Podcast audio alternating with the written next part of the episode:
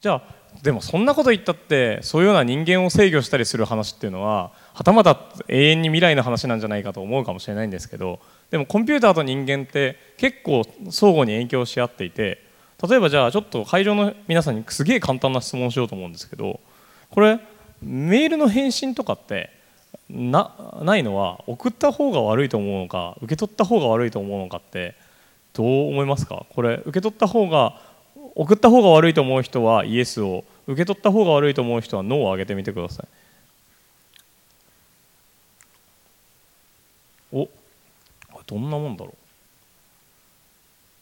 う。受け取った方が悪いと思ってる人が7割から6割ぐらいで、えー、と送った方が悪いと思ってる人は4割ぐらい。どっちですか？えー、っと僕はなんうんどうでしょうね。送った方が話すべきですかね、うん、俺も送った方が話すべきだと思うんだけど、はい、じゃあこれ送った方が話すべきっていう人は実はあのこれ今の世代より上の世代でやるとほとんどいないんですよ。送られた方の側が例えば郵便物が来てそれを返さなかった人みたいな扱いになっていて。だけどそれより上のもっと世代だと電話の電話をメインにコミュニケーションしてた世代は電話ってだって夜中に電話かけたら通じないに決まってるじゃんみたいな。それと同じでメールも夜中に送ったら朝メールいっぱい来てるからじゃあ返せないかもしれないよねっていうようなことを思う人もいるわけででじゃあ例えばあのイエスって言った君はなんでイエスだと思います？えっと、東洋大学の三原です。えっとまあ、同じような理由で受け届いていない恐れもあるのでそこを考えずに一方的にあ受け取った側が悪いって考えるよりも送った側が確認を取って、まあ、そういう感じで送った側が悪いと思っております。なるほど。じゃあ逆に「ノー」って書いた人の意見も聞いてみようか。誰か「ノー」って出した人。あじゃあ。仏教大学の野村です、えっと、私が「ノー」を挙げたのはもしメールや郵便物が相手に届いていたならばアクションリアクションを返さなければならないな受け取った方だと思ってもし郵便物や荷物とかメールが何らかの事情で送られてない可能性を考えたならば送った方が一度確認をするべきだと思ったので、うん、今この質問は多分メールが送られてる前提があるので受け取った方がリアクションを返さなければならないと思いました。なるほど。それ例えば開けて返さないのも開け例えばじゃああのメールボックスにさその人わかんないとある芸能事務所の人であの1日に5000通ぐらいファンレターが来る人にメール送ったら帰ってこないのってそのアイドルがいけないのかな。それはその送った人がどれぐらい返信を期待してたかにもよりますけど、うん、もしその送られた側がリアクションする気があれば返すだろうし、まあ、返す気がないとか忙しいとか返しちゃいけないっていう事務所からの方針があったとしたらやっぱその過度な期待をしてしまった送られた側がちょっともうちょっと期待を下げてもよかったかなと思います。わ、ね、かります。でもたかだかこんだけだけど今割とこの会場の意見は真っ二つに割れてるわけですよ。であの一昔前メールが出てきた時はあんまそんなことはなかったんだけど今こんなに割れ始めてるっていうのはメディアを使って我々っていうのは、まあ、相互にそろそろインタラクションされ始めてきてる。でもこれがもしかしたら例えば全ての人が人工知能アシスタントが来て自動返信されるようになったらまた社会は変わるかもしれないし。で例えばあのスタンプを自動で返信する機能とかついてたらなんか返信返ってくる方がうざいとか思うかもしれないじゃない？でそういうのは、まあ、コンピューターとメディアがこう互いに支え合ってコンピューターの人間が互いに影響し合って結構変わっていくことだと思うんだよ。でその他にもう一個ちょっと聞いてみたいんだけど例えば毎日コンピューターに制御されて生きるっていうような未来になった時もしくは例えば知らないうちに透明なゴーグルをかぶっていてなんか本人はなんとなく歩いてるだけなんだけどさっきみたいになんとなく歩いてるだけなんだけどいつの間にか会社についてるとかなんかいつの間にか結婚してるとかいつの間にか死んでるとかいうことがあった時にそれでそういうような制御されることを怖いと思うか怖くないと思うかちょっとイエスかノーで札を上げてみてください。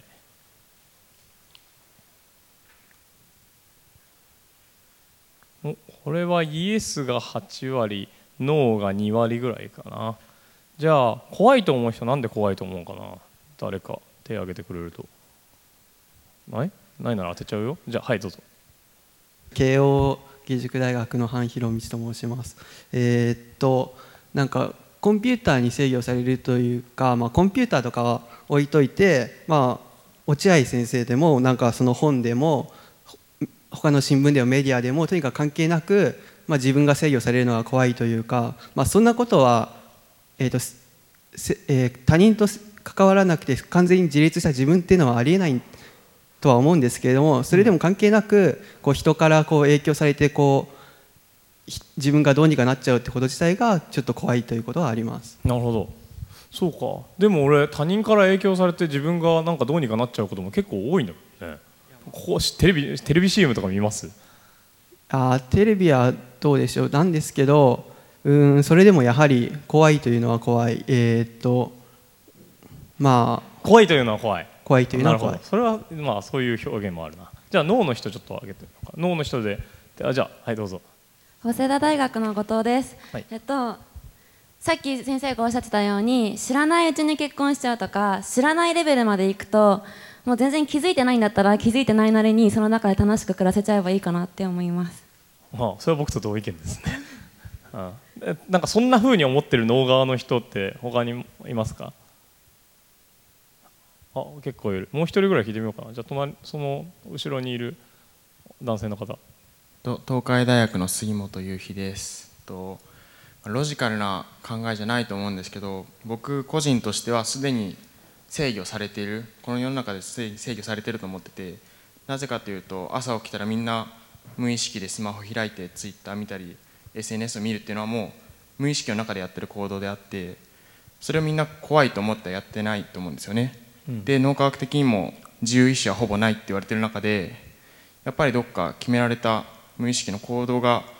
あって人間の相互作用が生まれたりとかもあるんでなんかもうすでにやってるんじゃないかなと思いますなるほどまあ今の話題の中で、まあ、気づかないうちにっていうのがどんだけ気づかれないうちになのか結構パンポイントだったりとかそれを気づいた時にそれをやめることができるのかっていうのはもう一つ大きなポイントだと思うんですね。であのこれ一つうちの研究室で作ってる作品で、えーっとあれ音出てないなこれってあの練習してない人をコンサートホールに集めてあの人によって別々な音を当ててあげると練習なしでハモれるっていうシステムで。例えば耳に「ド」とか「ミ」とか「ソ」とか聞こえると「ド」「ミ」「ソ」がみんなで歌えるみたいな。そうするとギターの伴奏を何も練習したことない人が集まってできるみたいな。でもこれポイントは「レッド・イット・ビー」されてねえじゃねえかってよく言われるんだけど。でも例えばあのハモハモるのって結構難しいじゃないですか。であのコーラスに合わせて歌いたいと思ってもできない。自分はなんか主体的に歌おうと思ったらできないけど。だけど能動受動的に例えばこの音に従って声出してればなんとなくハモれますよみたいなメロディーとかが来て。で歌う分には、まあ、そこはある程度自由意志があるから、まあ、制御されててもそんな怖くないですよね。だけどこのまあ自由意志がどんどんなくなっていってもそれは多分ちょっとは気持ちよくなっていくだけで。例えば車のオートマチックのシステムを完全に理解してる人とかってほとんどいないわけじゃない？で、えー、とマニュアル運転じゃないけどちゃんと運転しててで突然車がそこで爆発して吹っ飛んで死ぬかもしれないわけですよ。ひょっとしたらね。エンジンが暴走して。でもそこは高い信頼性があるからそうじゃないと分かってるから我々はこの社会の中でそれをまあ許容して生きてると思います。じゃあここでもう一つとんでもな質問を投げてみたいんですけど今の時代ってコンピューターと人間どっちの方が主体だと思います？で人間だと思う人はイエスを、えー、とコンピューターだと思う人はノーを挙げてください。